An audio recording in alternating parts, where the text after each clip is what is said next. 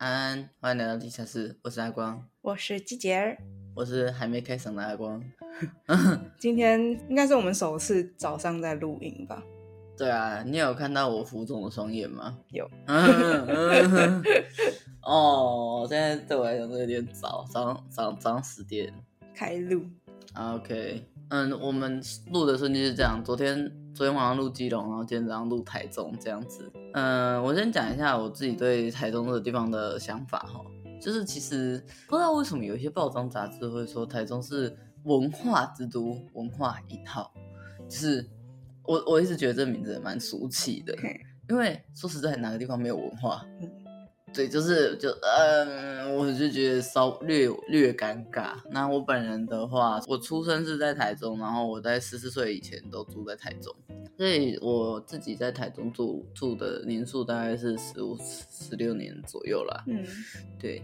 然后这次查的东西，其实我跟鸡姐有一点进入一种资讯焦虑的状况，太多了。对，嗯，我们当然是说是以老屋去做一个主轴，想要去找，然后就发现遍地都是，就是你不管是查什么类型，好像都会是旧房子。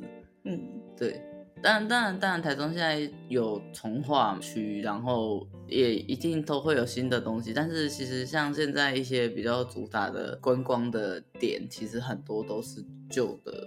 建筑改造，对，所以我们进入了一个选择障碍的环节。可我觉得我们查东西，就是查老屋，然后可以查出很多东西，其实是一件算是令人开心的事嘛。虽然对我们很不友善，就是虽然我们过程蛮痛苦的，但是对，确实就是还蛮惊讶，就是说，哎呦，我住了十几年的地方，原来也是有蛮多人在做保存跟再造，甚至有一些是。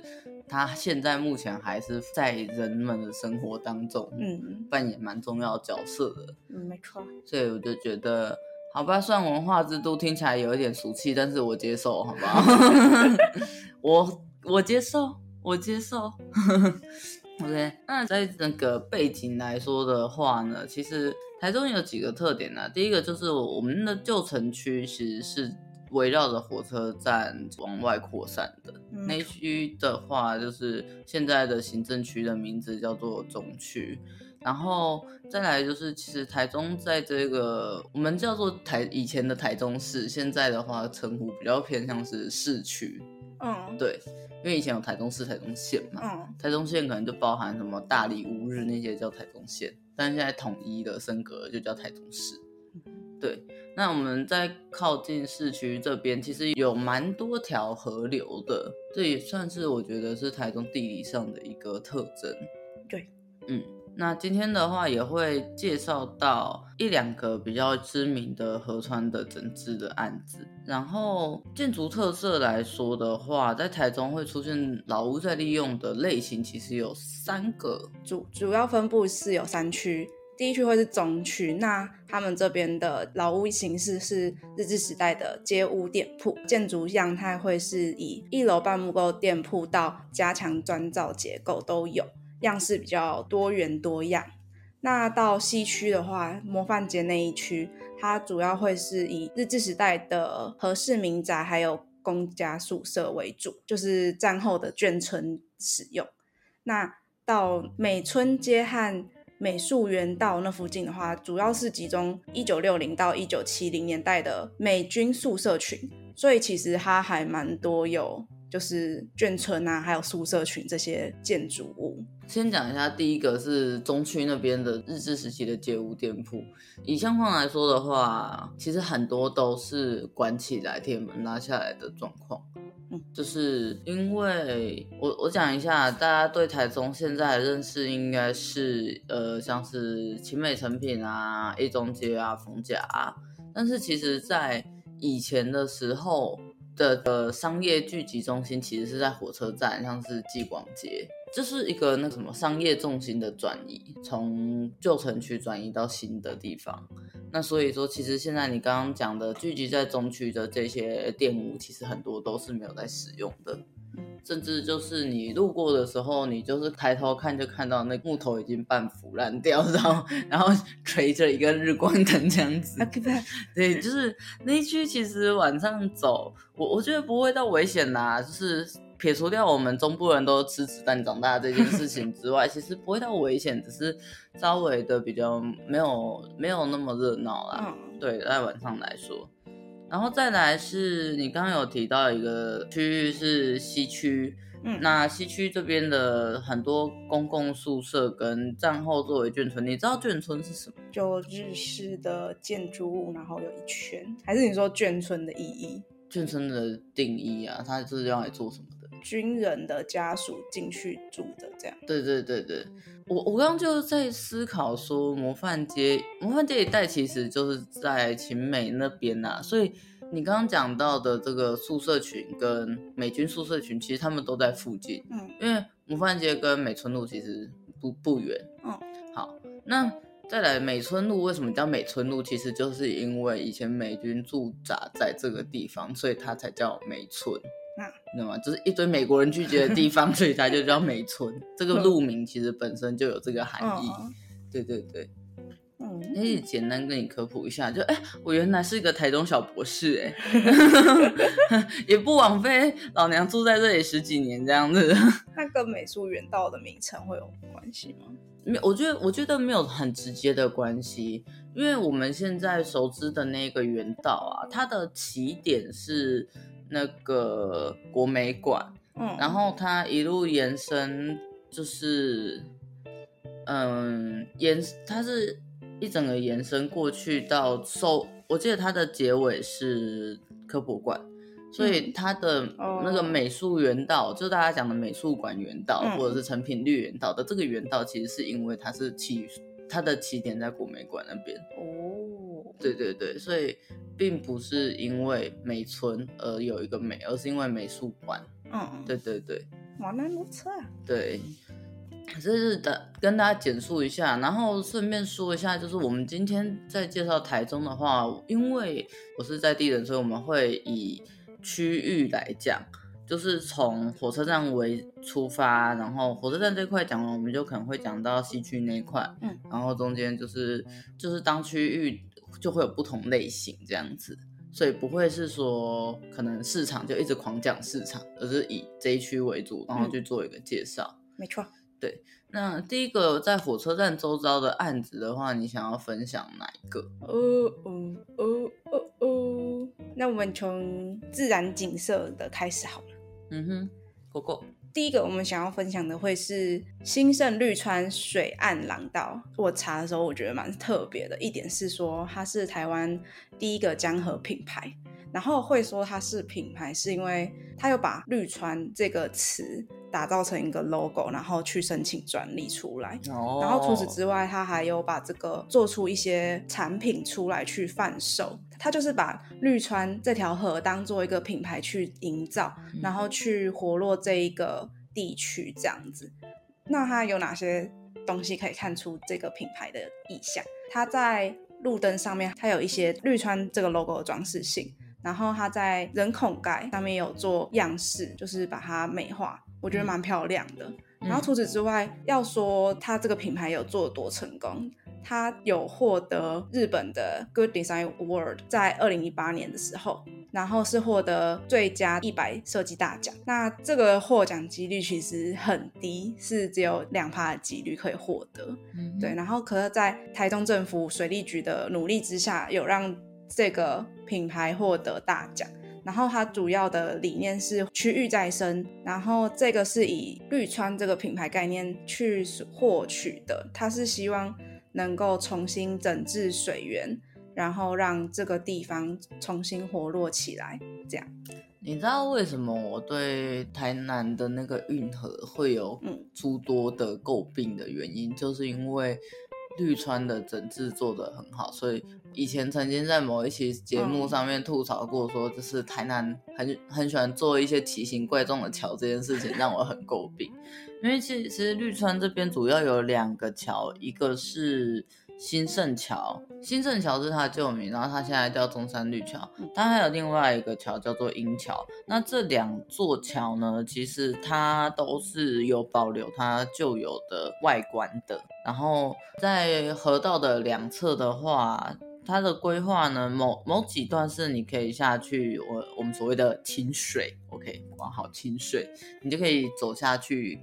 那有几段的话，它是单纯的就是用一些石头堆砌而成的挡土墙，嗯、然后上面的话绿植也是蛮多的。哦、那再加上说这个这个地方它本来就是有树荫，然后又有河川，所以它的景色来说，我其实是觉得。嗯，我们可以用一个词，就是比较 典雅一点，而不是说就是啪，这有一条河哦，就是它是有在融入当地的一些包含景观或者是植栽，嗯、然后还有把旧有的东西修好，大概他做的事情就是这样子。嗯嗯，所以它其实可以走到河岸旁边，是只有某一小部分，然后其他是在跟。路面齐平的地方，对，其他就是路面，然后凹下去之后就是河这样子。哦、这也就是我其实呃以前我不喜欢去火车站那边的一个原因，因为这条河的两侧是单向道，嗯，然后然后又因为它是日治时期规划的，所以它每一条巷子不大，小小的，小小的，但是又又是就变成说纵向的河川的这一个方向是单向道，它纵向的也都是单向道。嗯，对，所以就是很容易迷路，然后你很容易不知道自己是谁，不知道自己在哪这样子。但是后来就熟悉了之后，其实也没有到那么严重了啦。嗯、就跟大家分享一下，说本地人的心理阴影。对，因为那边的单向道真的太多了。我再分享一些关于这两座桥的差异，还有它的一些特色。因为鸡姐那时候跟我说，她其实分不清楚这两座桥哪一谁是谁。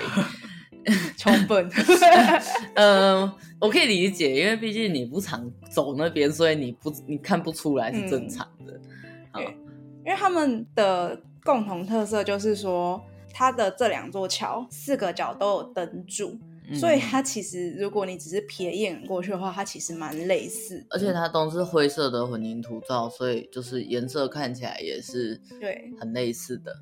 然后我觉得。最明显的差异点是说，他们栏杆中间的那个样式，对，铸铁样式不太一样。中山绿桥的话，它的样式会比较，它它的样式是新艺术风格。那什么是新艺术风格？新艺术风格基本上它是充满自然元素的一种风格性，所以就是你可以从它的样式中看到一些比较嗯华丽，然后是以跟有点像是叶子长出来的，呃，需要帮忙吗？好，好，好，比较他想要模仿的其实是植物的意象，所以它会有一些你可以想象的圆弧状的流线的，就是钢铁装饰，给人的感觉也会是比较活泼一点的。嗯，那相较之下。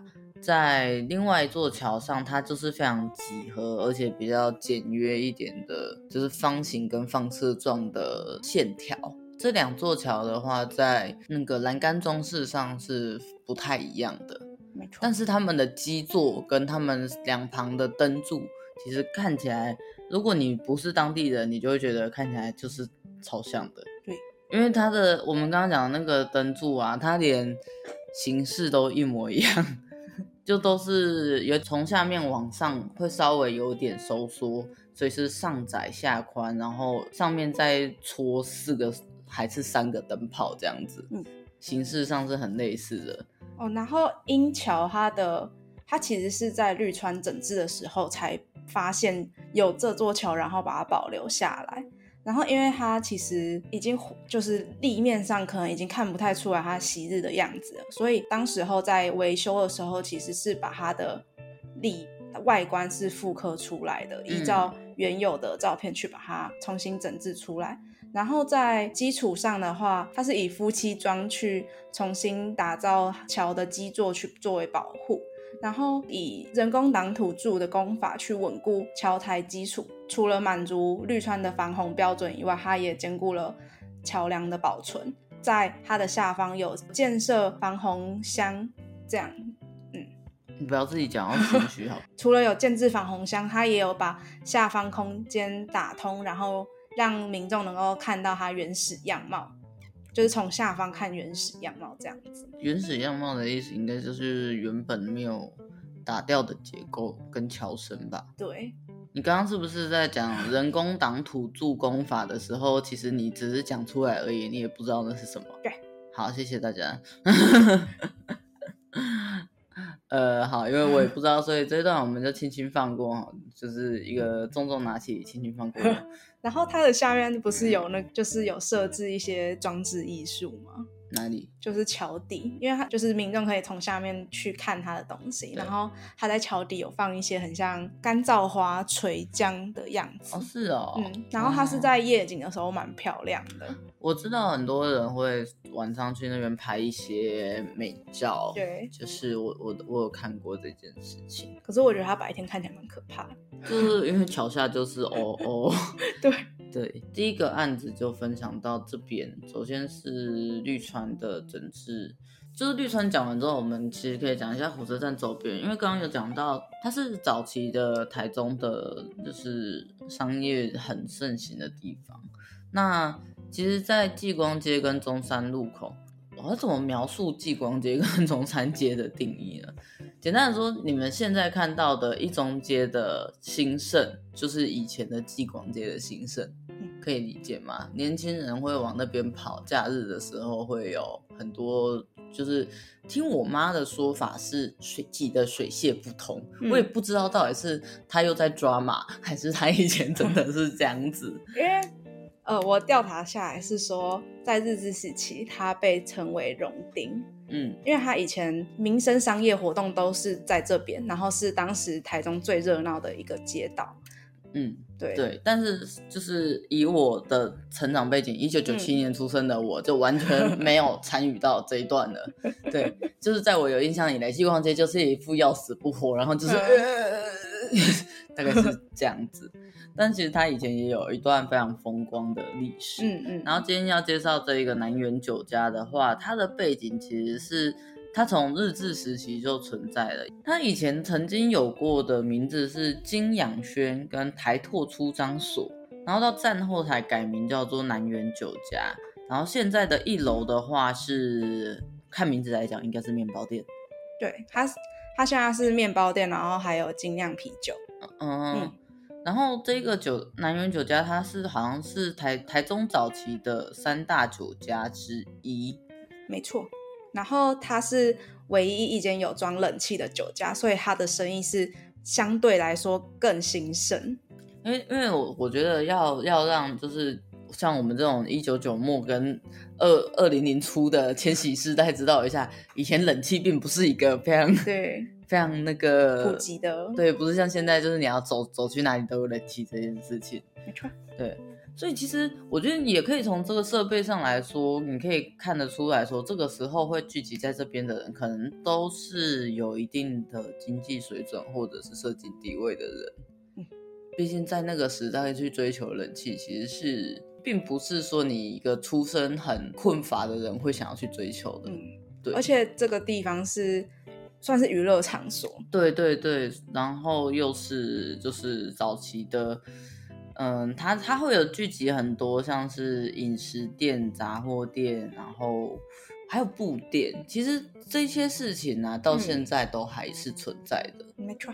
对，只是嗯，布店的话，就是因为现在其实大家的生活习惯也改变了，所以比较不会太会自己做衣服。基本上在台中，你要买布，我们都还是会去往火车站那边找。嗯，在表店这件事情，我就觉得比较特殊的，就是嗯，你知道现在表店在那边的话。主要的面向的群众其实就是外籍老公，嗯，对，所以那种样式都是很 bling bling 的，嗯，然后可能就是仿名表的样式这样子，嗯，但我不确定说是不是还有针对台中人，就是本地人的表店，嗯，只是现在的话，那边的表店比较多是转型成这样子。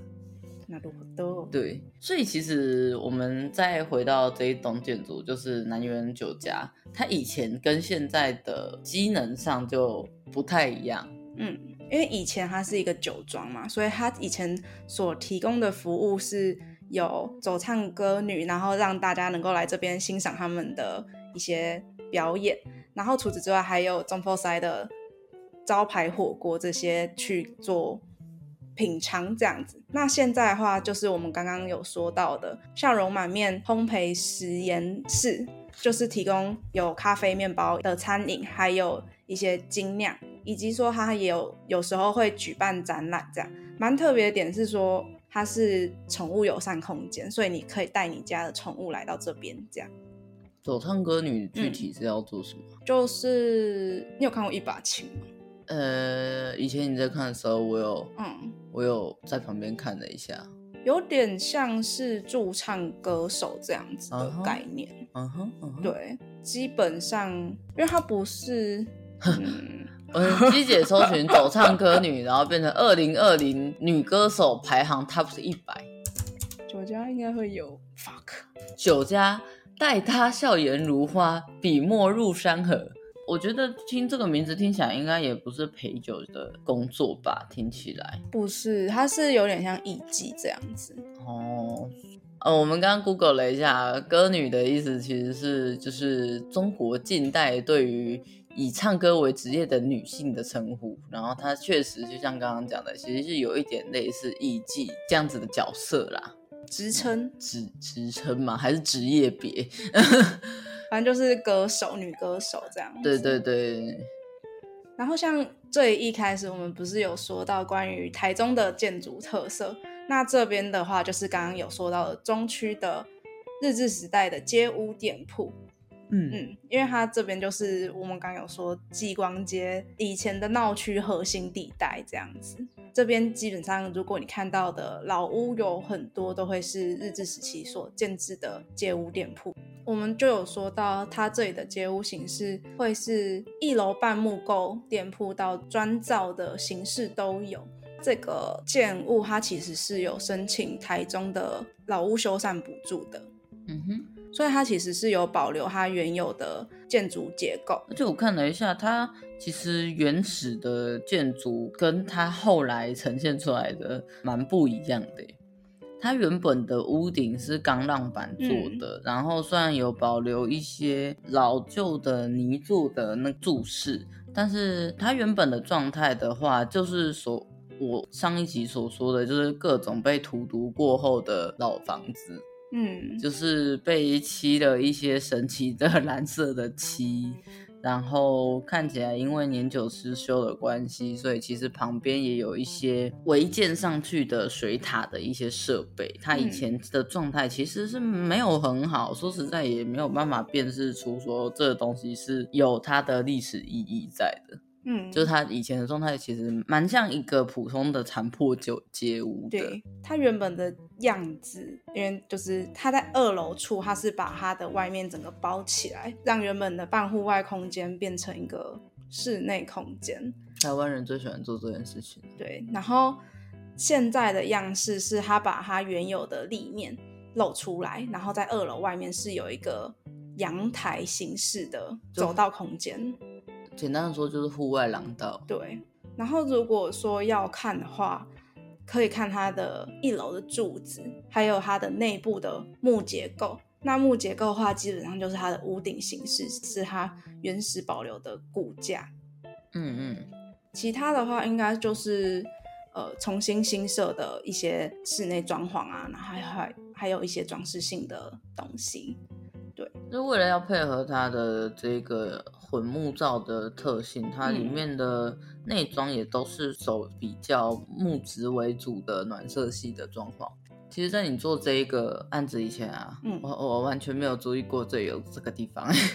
它原本在做之前，它其实是一个闲置空间。对，然后因为我也好一阵子没有在台中生活，所以我真的我没有注意过说原来这里有这个东西。嗯觉得我们可以讲一下，有一个我们查资料的时候查到的东西，叫做老屋洞。它是一个就是台中市的旧市区的活化补助计划。那其实像我们刚刚说的笑容满面这个案子，其实就是有在老屋洞这个网站上面有一些相关的，比方说它的修整图或者是模拟图，这些资料都可以在上面找到。它的分类是用年度来分类的，所以就是如果对这这方面的资讯有兴趣的话，其实可以到这个网站上面来查询这样子。嗯，而且它的补助办法其实写的蛮详细好懂的，它基本上是用图文辅助的方式告诉你说，如果你要补助的话，要怎么去走管道，然后还有一些文件内容是要在哪里可以。下载，它在这里面其实都写的蛮清楚的。对，我不得不说，它在平面设计上面有做到还蛮简单易懂嘛。因为老实说，我不是前阵子中标嘛，嗯，然后我中标之后，我就是对于那些补助的东西，我就整个就觉得两眼昏花，就是看的就是就是写公啥，你到底想要说什么？对，但是我觉得他这边就是用一些蛮简单的流程图啊，然后。嗯去说明的蛮好的，所以其实不只是就是专业团队啦，我觉得其实如果是说是在校生，你们可以看看这个，然后学学人家怎么做分析图的，嗯，对，就是真的蛮好懂，就是不管是说他的计划范围啊，然后它的受理流程，到它的补助款的款项。哎，连七十趴补助款、三十趴自筹款，他都可以把它设计出来做成一个圆饼图。我不知道你们在认真什么，就是有一种哇，就是很认真呢。对啊，对，好啦，就是蛮就有发现这个用心的部分，可以分享一下。我们最后，因为我们讲到老屋洞这个这个补助计划之后，我们可以再讲一个是文化城中城计划。它其实就像我刚刚说的，其实我们的台中的就是中区旧城区其实是没落的。嗯、说实在，没落不是一个夸饰，它就是真的。我有机会再带你去走，你就会想说这是一个鬼城的感觉。对，因为这样讲好了，台中火车站周遭现在比较兴盛的几种行业，第一个是饭店业比较多，吃的也有，嗯，但是除此之外，像我刚刚说的，以前很热闹的激光街，现在基本上就是处于一种就是要死不活，嗯，然后还有一个地方叫原子街。但是它又比较稍微离火车站没那么近。它以前是电子产品啊，或者是一些零件、电脑零件的集中地。嗯、但是也因为消费习惯已经不一样了，所以那里也是看起来就是被西北瓦这样子。所以其实就是第一个就是闲置空间很多，然后再就是。嗯，人潮也不如以往了，所以其实政府方面他们就有推出一个文化城中城计划，是希望以就是修复跟活化老屋为主轴的。但是其实我跟鸡姐比较熟悉一点的，其实是台湾中诚再生文化协会，它是一个它是非政府的组织，然后它有推出的东西是像是它实体自己就有一个据点，嗯，对，然后还有一些刊物。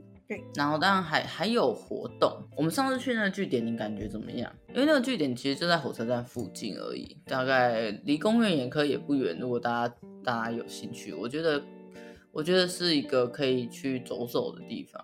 如果你要想要在 Google 上面搜寻的话，它叫做中区再生基地 DRF，如果这样搜寻就会有了。其实我我我自己是蛮喜欢那边的氛围，主要就是它的采光蛮足的。嗯明确的看到很多老房子的遗迹，除了当然就是垂直的墙面是有做粉刷，但是它的天花都是蛮保留原样的。嗯嗯，那它是在二楼啦，那一楼目前是作为一个之前去是卖衣服，但是毕竟火车站那边的店换的很快，所以不太确定现在的一楼是卖什么的。对，然后就是经。爬上楼梯之后，它有它有几个区域，有一个比较大的空地的话，它好像有一些机能是作为一些市集跟活动、展览、讲座的那种感觉。那还有一区有垫高啦，对，有架高的一个小小区域，然后作为一个休息的阅览空间。对，因为里面摆了蛮多的，就是相关文宣啊，或者是他们自己造的一些。杂志。对对对，我觉得还蛮值得一去的。嗯，对了。然后说到这个民间团体，我觉得可以带到柳川古道。柳川古道，嗯，对，是不是没有听过？嗯，柳川古，对啊，柳川古道在哪里？它在迷失的，它在柳川水岸步道的附近，所以你不确定柳川在哪边？我知道柳川在哪边啊，但是我不知道柳川古道在哪边。哦，嗯，它其实基本上就是在一样是在第二市场附近的一条小巷子这样子。嗯，我会说民间的话，它是因为它这里的重新整治是是由地方妈妈进行台中的参与式预算提案所成功得到。票选，然后得以整治这一条道路，嗯、因为他原本是很不便于走路，所以在这边的居民很常因为这条路然后跌倒受伤。嗯，那他们就是自己发起那个提案，然后写文案，然后去进行呃预算提案这样子。嗯，那他在二零一五和二零一六年的时候，成功获取中山路的二五七巷人行步道计划，就是柳川古道的地址。嗯那他就是成功把这边重新整治过后之后，利用环保素材把它营造成一个新景点。它除了就是油漆粉刷有用到钱以外，它其他都是有再利用的资源去把它重新整治的，像什么保特瓶啊，然后轮胎这些去把它重新规划成一个新景点。嗯。我会想要讲这个，主要是因为它真的是全部都是由地方的民众他们自发性的去把它这里做整治，然后还有提案这样子。嗯，对，它其实有一个立牌，然后是在说明柳川古道，然后还有柳川这边的一些历史文化。嗯，对，所以如果你去到柳川水岸步道这附近散步的话，我觉得可以去到那边去。看说那边的地方妈妈是有做到哪些的努力，然后还有他们是怎么去重新把它规划成一个新景点的。嗯嗯，因为其实如果你不认真看的话，嗯、你就只会觉得它就是一条普通的路而已。对，它就只是一个重新把它自己装饰一下自己家门口那种感觉。可是其实它背后是因为它那边的凝聚力，然后才把它重新整治好的。嗯，对，所以我觉得这是蛮特别的一个地方。嗯，了解。我们现在已经慢慢离开火车站附近了。嗯，OK，我们现在已经来到柳川这边了。对，那柳川这边其实就不得不说它附近的啊。那其实刚刚讲完就是柳川古道之后，我们其实也不得不提一下是柳川的本河。柳川本川，对，它旁边有做一个整治，就是它的正式名称叫做柳川水岸步道啦。它其实就是整条做了混凝土的台阶，然后是比较流线型的设计。那晚上的话，它的会打一些紫灯，所以看起来就是有一点，嗯，我觉得你用正面的词汇就是蛮 fancy 的，但是用。我自己的看法就是觉得就是有点太多了，你知道吗？打紫灯这件事情对我来讲就是有一点浮夸，但是我也没有到觉得特别的美观。其实因为我去过了，嗯、就是晚上，嗯，我觉得还还蛮适合散步的。对，然后他打的那个紫灯，其实现场看其实还好，他就是只是提醒你说那边有台阶，对，所以就觉得不会到。刺眼或是颜色突兀，可是不知道什么照片看起来特别的丑。对对，但但是我我自己觉得实际在那边是舒服的。个人是觉得，如果就是你是属于那种比较没有很喜欢待一直待在室内。然后想说出去走走，找朋友聊个天，嗯、我觉得那里很适合，还蛮赞的。对，因为因为说，因为它是带状的，所以其实每个人的距离都不会太近，所以其实以聊天来说，你也不用这样子。哎，我跟你说，就是上次我遇到，嗯、对，你就可以享受一个安静的聊天氛围。嗯嗯。那其实像是我觉得附近居民遛狗啊，或者是就是散步的人都蛮多的。嗯所以虽然一开始其实我对他的第一印象没有很好，因为我会觉得说他好像把一个丢在哪里都可以的设计丢在这个地方，嗯，因为看起来就很现代嘛，然后又一开始的时候他的那些混凝土都看起来很白很白，然后就很突兀，哦、就是就是看起来很硬要这样子。嗯、可是经过了几年有使用了痕迹之后，其实我觉得就相相对来讲比较融入。嗯，而我觉得。就是它其实有设置蛮多休息点的，然后也蛮适合散步。可是如果是在白天的话，其实应该蛮热的，因为它没有什么遮阴地方。对，然后它两旁的树，也就是有有一种就是哦。因为老板说这里要有树，我才插上去。对，然后很很稀疏，而且因为它离步道其实有一段距离，所以就算它之后长比较大，可能也没有什么遮阴效果，尤其是在正中午的时候。对，我觉得如果你要中中午或下午去的话，比较能够待的可能是桥下的乘凉的地方。那如果你要清水的话，其实就适合晚上。嗯，对。然后它这边除了可以有散步这些的功能以外，它其实是是市区首座永续性的生态工法所开发的河岸景观。嗯，它其实是有兼具储水蓄盖的功能。嗯嗯，对，所以其实是一个蛮特别的一件事情，在它的这个河岸的某一个底部，其实是可以看到这件事情的。哦，我有看过，但是我我自己觉得它的外观处理上来讲有点尴尬，就很像很像做到一半没做完。对对对，因为我那时候我那时候其实也是这样子，就是走走走走到底的时候，想说嗯，怎么突然给我卡掉了？就卡掉了之外，旁边还有一个很像机电。的香的东西，因为它是前面一整排都很像泄水的那种泄洪的水阀，嗯嗯嗯，所以你就会觉得说，哎，怎么突然前面平平的，然后蛮漂亮的，然后突然出现了一个很像施工到一半的那种氛围，就没没做完的感觉。我觉得算是，嗯，虽然说是美中不足，但是大家也可以去看一下，就是感受一下我们做的那个是错愕的感觉。对。我一直很困惑，我然后我还一直心心念念想说他什么时候会做完。我我之前隔一阵子还会去看一下，然后结果他其实根本不是没有做完，就他就是真的就长那样。我是觉得是蛮神秘的一件事情。就是你在逛完之后啊，他其实你会很累很饿嘛。他其实旁边就有第二市场，而且这不是只有我在讲哦，是真的。大家如果规划行程的话，很多都会直接把柳川跟第二市场直接把它连接在一起。诶、欸，因为他们就是非常近啊，徒步就可以到的距离。没有错。嗯、然后第二市场，我其实在他讲在讲解历史背景的时候，我有发现一件我觉得我自己会觉得蛮特别的事情。嗯，你觉得第二市场它以前是发展什么类型的商品？因为它现在的话，很多都是小吃跟一些看起来是阿姨才会去的衣服店，嗯、所以我对它的认知就一直都是处于一种，它应该是给平民逛的市场的吧的那种感觉。哇、哦，那你真的是大错大错啊！哎呦，现在是 吃了雄心豹子胆就对了，走嘛！哎呦，好啦好啦，请说请说。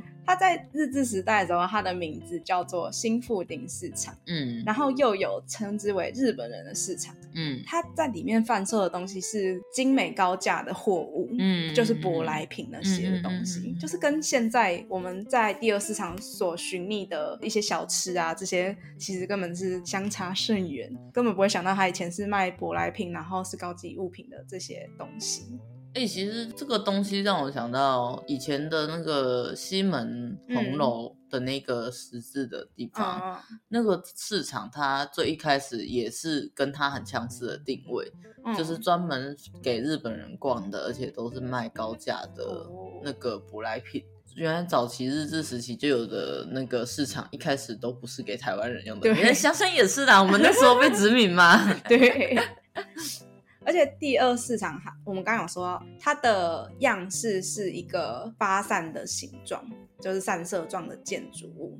然后它是有，主要是有三条街这样子的形式。我我先描述一下那个平面图哈，就是以外观来说，它还是一个正方形的街廓，然后围绕着这正方形。但是它的中间来讲，它就是从中心点开始有一个。那个那个叫什么？有六角形的一个柱状，不是去做法扇。你你讲六角形，没有人听得懂。我刚刚突然想到了，它看起来很，它的走道看起来很像宾士的 logo。对 对，就是有一个中心，然后岔出三条走道，然后走道两侧都是个店铺。对对对，它其实，在一开始的时候是其实只有中间那一块，哦，然后外面是之后才慢慢的增色出来。所以它沿街的那四面其实都是新的。它最早期其实是宾士宾士 logo 走到跟它两侧的那个，只有这个部分。对对，嗯嗯嗯。然后如果说以建筑来说的话，嗯、最有名的会是它这个散射状的正中间那一个。六角竹塔，嗯，对，然后它那边其实也有一也有开放时段，就是你要去查一下，说它什么时候会开放，可以让你进去参观，不要白跑一趟这样子。嗯，但是它的店都蛮蛮早就有在开的了啦，嗯，就是就是那里面有几间，我觉得算是名店吧。好，因为其实第二市场它现在的定位跟以前已经不一样，它现在就是还蛮 local 的。我自己是觉得我蛮想去吃一间叫做，就是我不知道这样怎么讲哎，因为它就是卖萝卜糕，它叫做王记菜头糯米肠，然后它里面的东西就是会有一些就是米血啊，然后猪血啊，然后甜不辣啊，跟萝卜糕，我个人就是有点着迷这种东西。还吃，而且它的菜头贵加米肠加蛋只要五十五块哦，台中物价赞。基本上大家对它的那个。的评语就是就是就是很在地的老味道，但是其实我大概看到的评价都是不特别出彩，但是它就像是邻家女孩一样 的那一种定位啦。嗯、总之，第二市场的话，就是我们家之前也有去买过一些就是熟食类的，我觉得是可以去的。好饿，天哪，看好饿，它干面看起来很赞呢。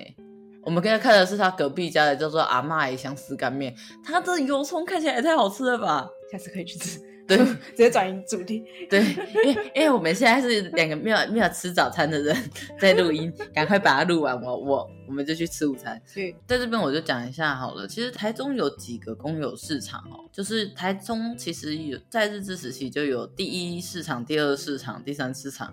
然后再来到比较新的是一九三八年的第五市场，那其实他们现在各自都有各自的呃用途。那我觉得比较贴近它原始用途的其实是第二市场，嗯、因为第一市场它现在的话，它在第一广场那边。第一广场是它以前的名字，现在的名字叫东协广场。嗯，那也就是我们台中人会说，就是很多。外籍劳工聚集的地方，嗯，对，所以它其实已经，嗯，不是原有机能了，对，比较不是原有机能，或者是说，我觉得我只能说它的使用群众不太是，就是当地台中人，嗯、对。那其他的话，第三市场跟第五市场目前好像还是作为市场的使用，嗯，只是规模好像没有第二市场那么大。我觉得第三市场蛮酷的，就是它有移位过，对。第三市场它以前最初最初的时候，其实并不是在它的现址，后来为了要因应当时的那个发展，所以它才移到它现在的位置。嗯。我觉得那个这些东西蛮有趣的，就是他们呃建筑本族，嗯，就是的壳子都还留着。虽然我个人是觉得第二市场算是被改的偏偏面目全非的那一个，因为它它外面的各种招牌啊，然后其实你有一点已经认不出来它以前的样子了。哦，哦，可是第二市场它看得出是日治时代的地方，是它的外围的招牌。嗯其实你可以看出，它其实都有一个明显的固定形式在，嗯嗯，嗯，它不会就是这边是方的啊，然后突然又变圆形之类的这样子，然后东西在左边、右边上上下下这样子，就其实蛮有一个规律性的。对。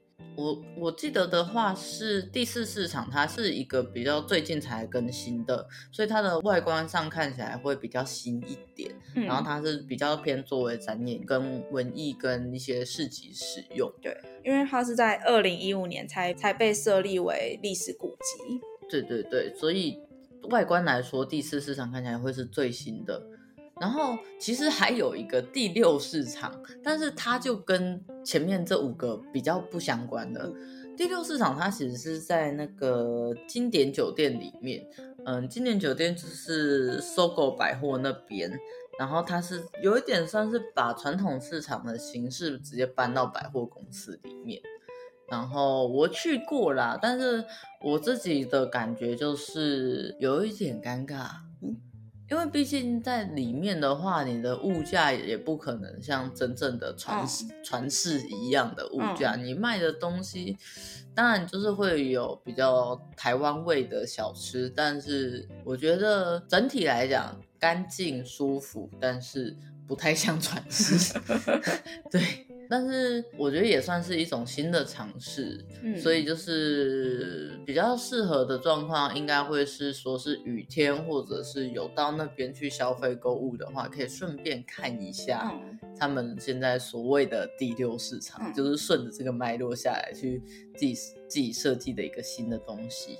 因为其实说到市场，可能会有些人就会联想到说，市场会不会？很脏啊，然后地上汤汤水水的，然后很多那种呃生肉味，那种臭臭的。对对对对。其实我自己本身很讨厌地上汤汤水水的那些。我也是，我很恨。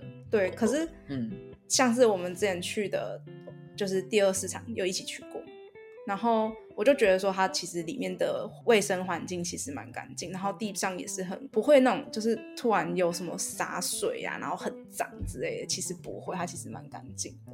对我我我自己觉得，嗯，台中来说的话，我自己小时候的经验，嗯、小时候是会去火车站那边一个叫建国市场，建国市场它就是比较属于你刚刚讲的那种。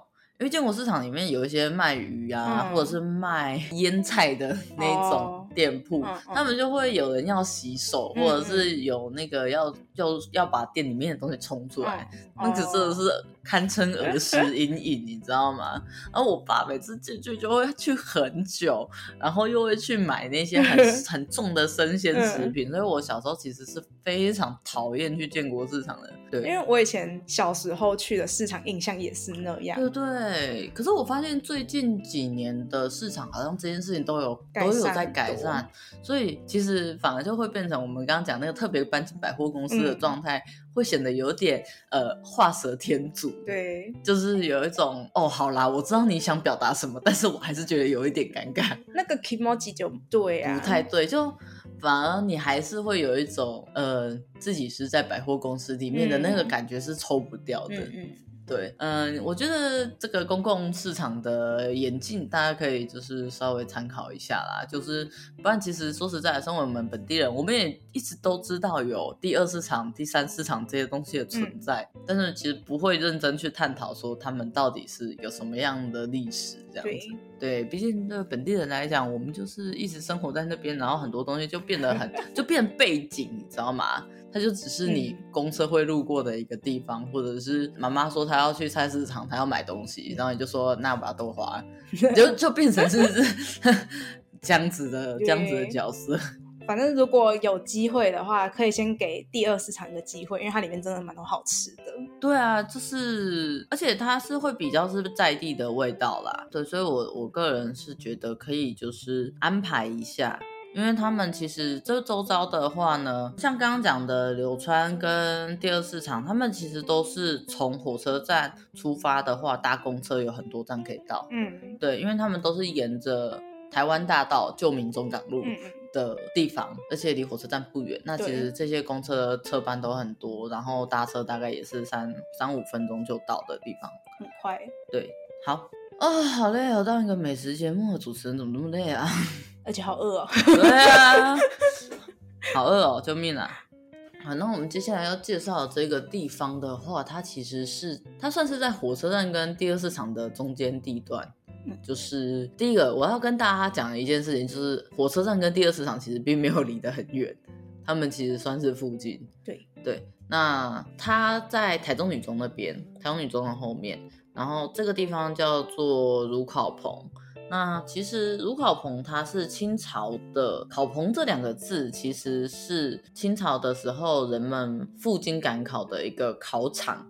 所以它其实是一个旧建筑。一般来讲，我们对修复旧建筑的第一个想法就是，哦，把它可能坏掉的腐木的部分重新修正，嗯，把它的外形可能重漆或者是修复它的装饰之类的。嗯，但是我觉得它蛮酷的一点就是，它直接在外面做了一个钢构的建筑把它罩住，所以你从外观上来看的话，你基本上是看不到烤烤棚本棚的。哦，对，它外面全是用一个全白的钢构建筑外壳把它包住的。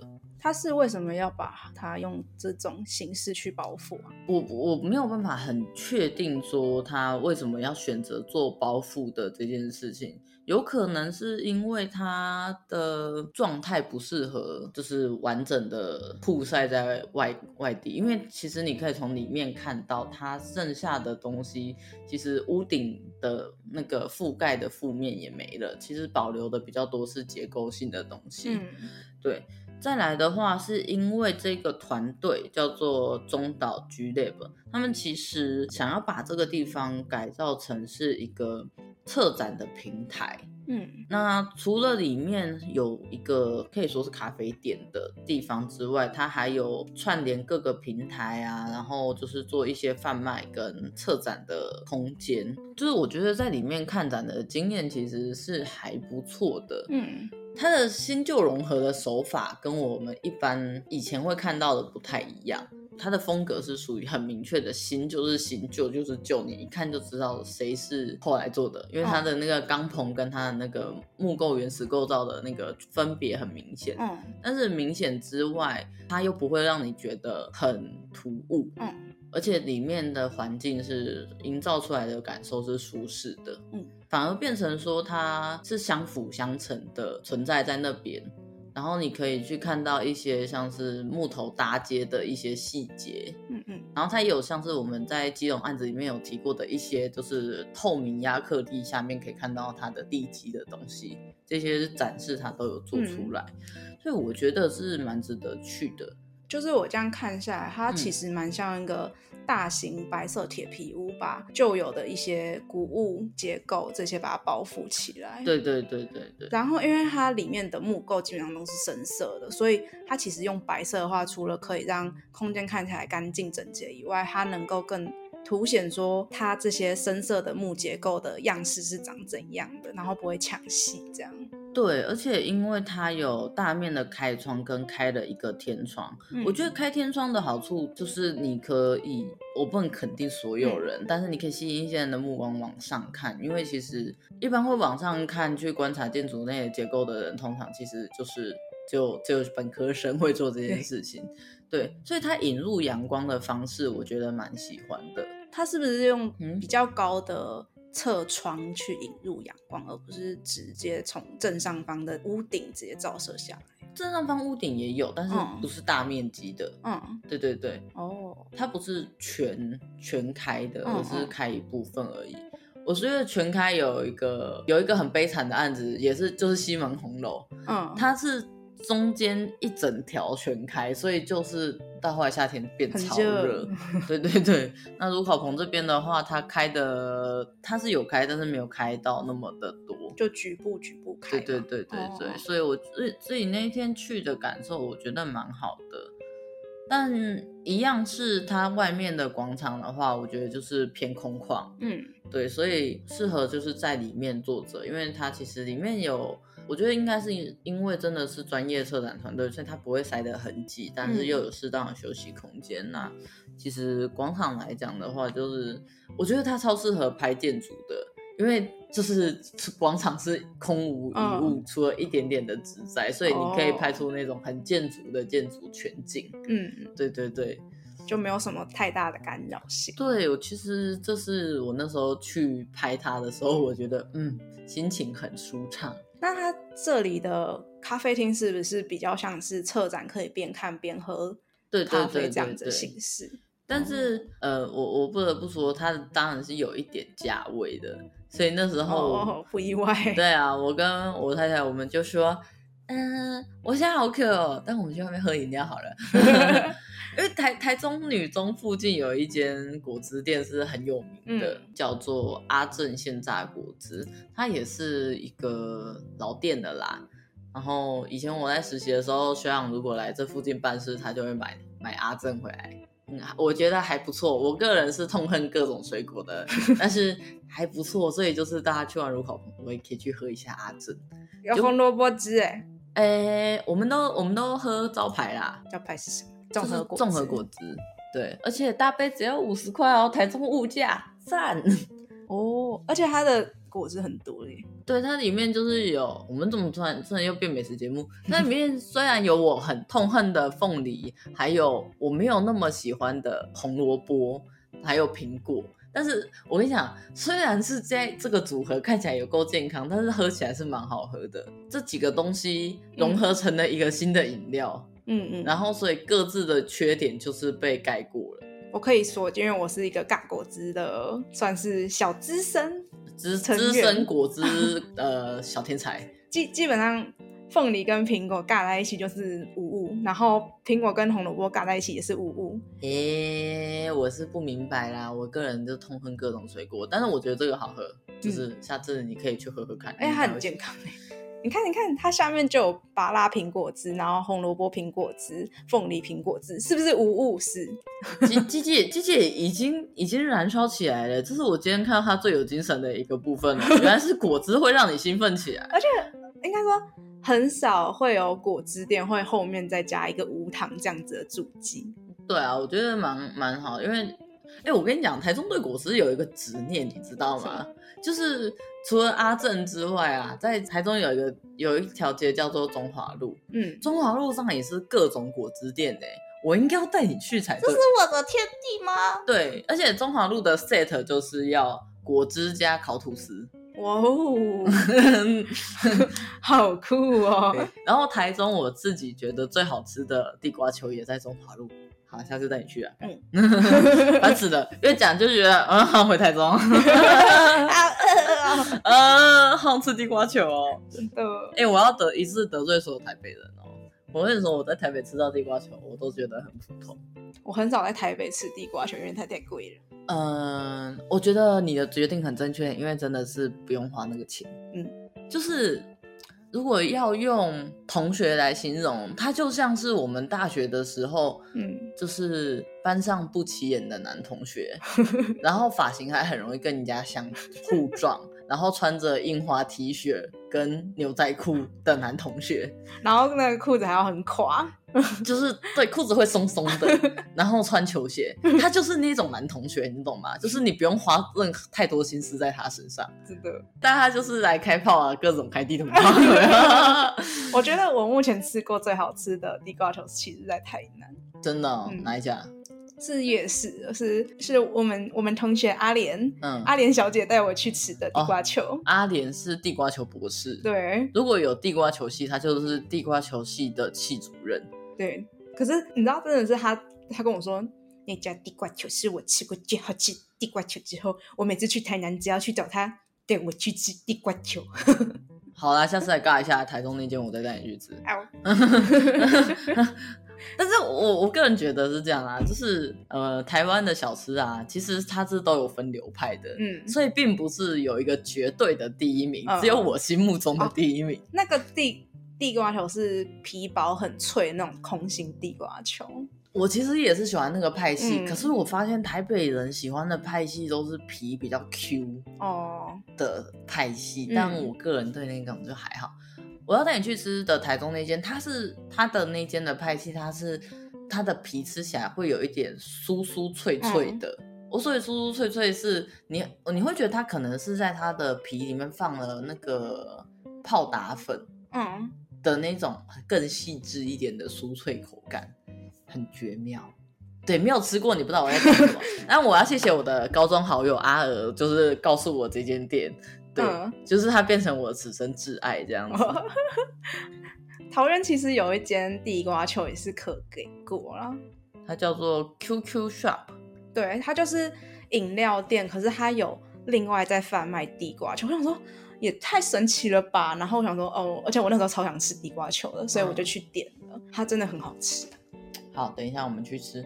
我觉得我们在地瓜球这件事情上面有展现太多的热情，有一点尴尬。我觉得我我觉得地瓜球这件事情不知道为什么，可能是我们已经饿了，所以突然就是对它有有莫名热忱，有没有？已经变执念了。对，好了，差不多可以做个结束了。因为今天其实呢，就是我们算是因为我本人是台中在地啦，所以就是可以再跟大家补充一些，就是关于我的儿时记忆。嗯，对，还有还有很多我错过的东西。你以前会去市场吗？我就跟你说儿时阴影啊。嗯。因为小时候去市场都是可能我爸可能大概八九点把我挖起来，然后叫我要去，所以就是很很很痛苦。说实在，因为以前我们在市场是有亲戚的嘛，然后我记得是猪肉摊还是海鲜摊，你就要站在那边，又没有办法加入他们话题，然后他们还会在那边打一些就是台币太极拳，就是啊不要收啦，啊没关系你要收啦，就觉得很厌烦。小时候呢。真的很厌烦，而且我们我觉得这应该是蛮多中部人自共同记忆，就是嗯，台中人其实不太会在台中当地玩，嗯，我们会比较多会是去南投。说实在的，嗯、我家啦，嗨子米，子米在尖叫，干嘛啦？你饿了？我觉得我们进行了一些沟通，对，呃，对我们我们家会有比较往南投，还有我们家老家。彰化去玩，嗯、所以其实我们刚刚讲的很多东西都是我自己长大以后跟朋友出去玩，我才知道。嗯，对对对，居然，因为我觉得台中其实蛮多地方可以玩的。我自己是有这个认知啊，因为我蛮常跟朋友在台中里面瞎晃，就是当我就是经济稍微比较独立一点之后，嗯，对。